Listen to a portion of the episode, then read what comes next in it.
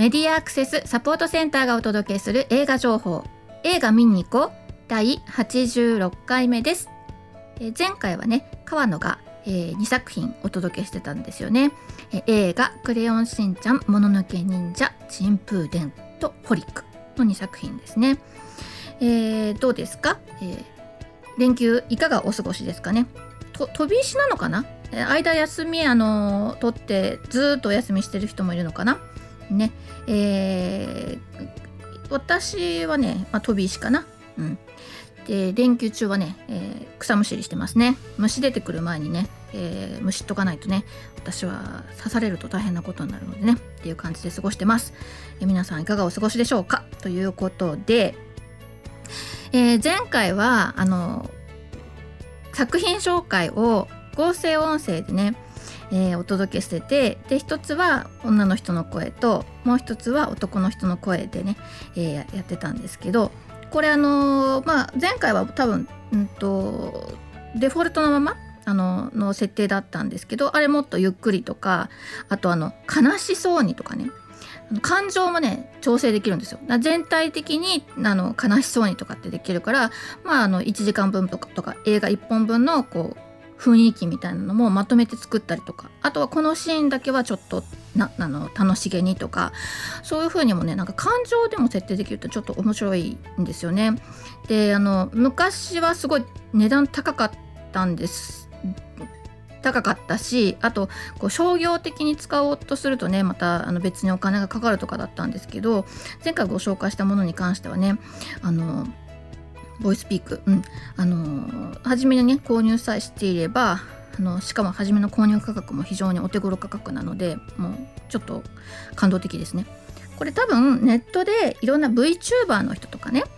う自分では喋らないけどこうアニメーションを動かしてであの自分じゃない声でね発信したりとかっていうのがもう皆さんいろいろするようになったので以前よりもシェアが広がってるんですよね。でだからあの値段もね、えー、お手頃なものを出してきているのかななんていうふうに思ってます。えー、楽しみですね多分これからもいろんなあのものもっと手軽なものとかどんどん出てくるんだろうなというふうに思うんですけどもう非常にもう素晴らしい進化だなと思っております。はい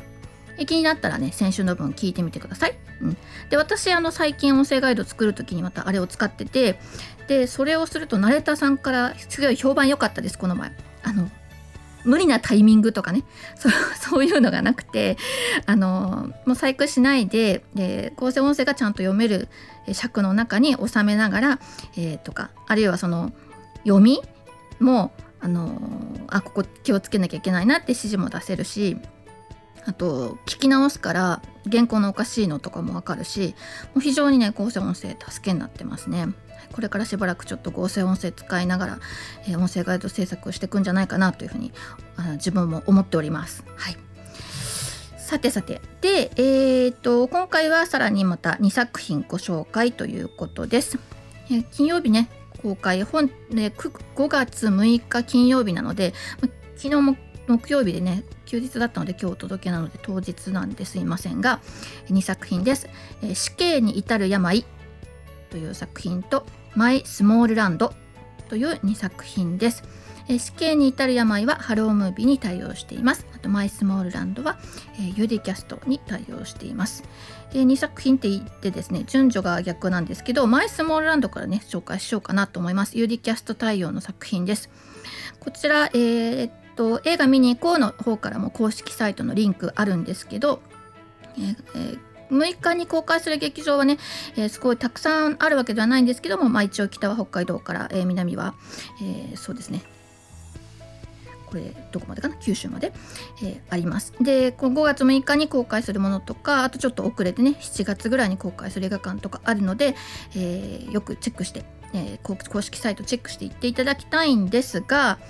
この作品すごくあの予告をね、えー、見ててもすごい素敵な作品だったので気になったら皆さん YouTube とかでもね予告あと公式サイトにもね予告上がってるので聞いてみてもらいたいなと思ったんですが、えー、まず、えどんな作品かというね、えまクルドっていう国ご存知ですかね。うん、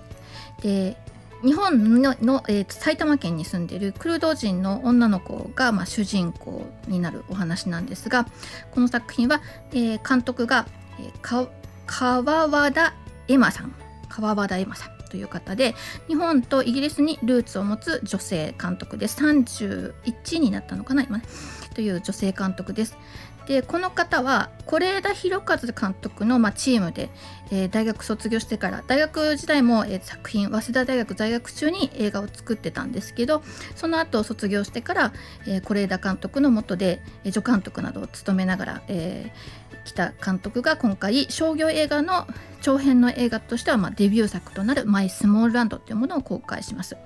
で自身もね、えー、異なる、えー、こうルーツをね持つっていうあの監督なんですけど今回の作品はですね、えー、クルド人の家族と共に、え故郷を離れて幼い頃から、日本で育った17歳の女の子サーリャというのが主人公です。で彼女は埼玉県の高校に通ってて同世代の日本人と変わらない生活を送ってます。で大学の進学の資金を貯めるためにアルバイトをしていてでそこで、えー、男の子と出会って、まあ、親交を深めてという本当にまあ高校生らしいあの暮らしをしているんですけどもそんなある日難民申請が不認定となって家族が残留資格を失ってしまいます。でそこで、えー、彼女の日常が一変するということですね。このサーリャという役をですね、えー、彼女自身も、えー、5カ国のマルチルーツを持つモデルの嵐里奈という方がですね。でこの方はモデルなんですよね。で今回映画に初めて主演として初めて出演で初めて主演ということなんですけれどもこの嵐里奈という、えー、女性とあと奥平大賢というねあの男の子、えー、これはですね「マザー」というドラマですごいあの注目を浴びたと思うんですけどもこの2人がえ、主演を務めると、まあ、共演する作品になっています。で映画のあの予告の中でね埼玉で暮らすクルド人の高校生この日常が続くと思っていたっていうねそういうこう言葉で始まるんですけどもあのー、まあ、どんな風にこう変わっていくのかなとまたあるいは自分のねルーツについても、まあ、周囲の人にこう言えないでいたりとかしていたんですけど、まあ、そういうのをま告白していったりそれをま受け止めていったりっていう、まあ、そういうこう若い世代のねこう受け止め方あの、まテレビでニュースになったりとかすることあるんだけれども、まあ、当事者としての高校生の若い男女がそれをどう受け止めていくかっていうのをね、えー映画にしてですね。でこれあの実はね NHK でねドラマとしてもドラマ版もねすでに1回放映されているようなんですけれども私それ見損ねていてあのぜひ見てみたいなって思ってるんですけど近所の映画館でやらないんですが、えー、まあ7月ぐらいになるとね、え、ちょっと比較的近くまで来るので、えー、見てみたいななんて思って、え要チェック作品だと思っております、え UD キャストに対応しています。でもう一作ご紹介するのは「死刑に至る病」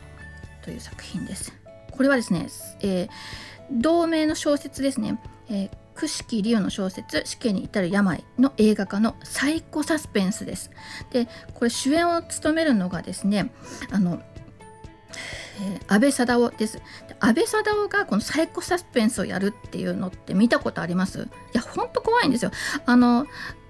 なんていうのかな。ちょっとふざけた役みたいなのをね、えー、やる印象もあると思うんですけどこのふざけた感じのこうつかみどころのないまんまで、えー、人を残忍に殺したりとか殴ったりとかっていうのをね平気でしてしまうみたいなことをですね、えー、他の作品で私ちょっと見てた時も怖いと思って見てたんですが、まあ、この安倍貞夫の演じる犯罪者ってすごい迫力があるので是非あのまあ、そういうのがこう心理的に耐えられる人は おすすめです。私結構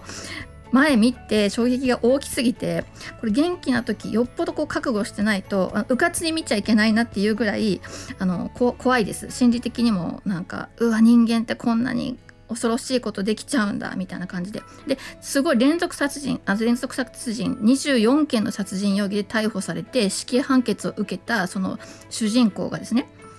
実はこのうちの1件は私僕じゃないんだよと。でこれあの本当に犯人がいるはずだから探してくれっていうようなことを知り合いの青年に頼むんですね。でその青年がまあ事件をあの辿っていく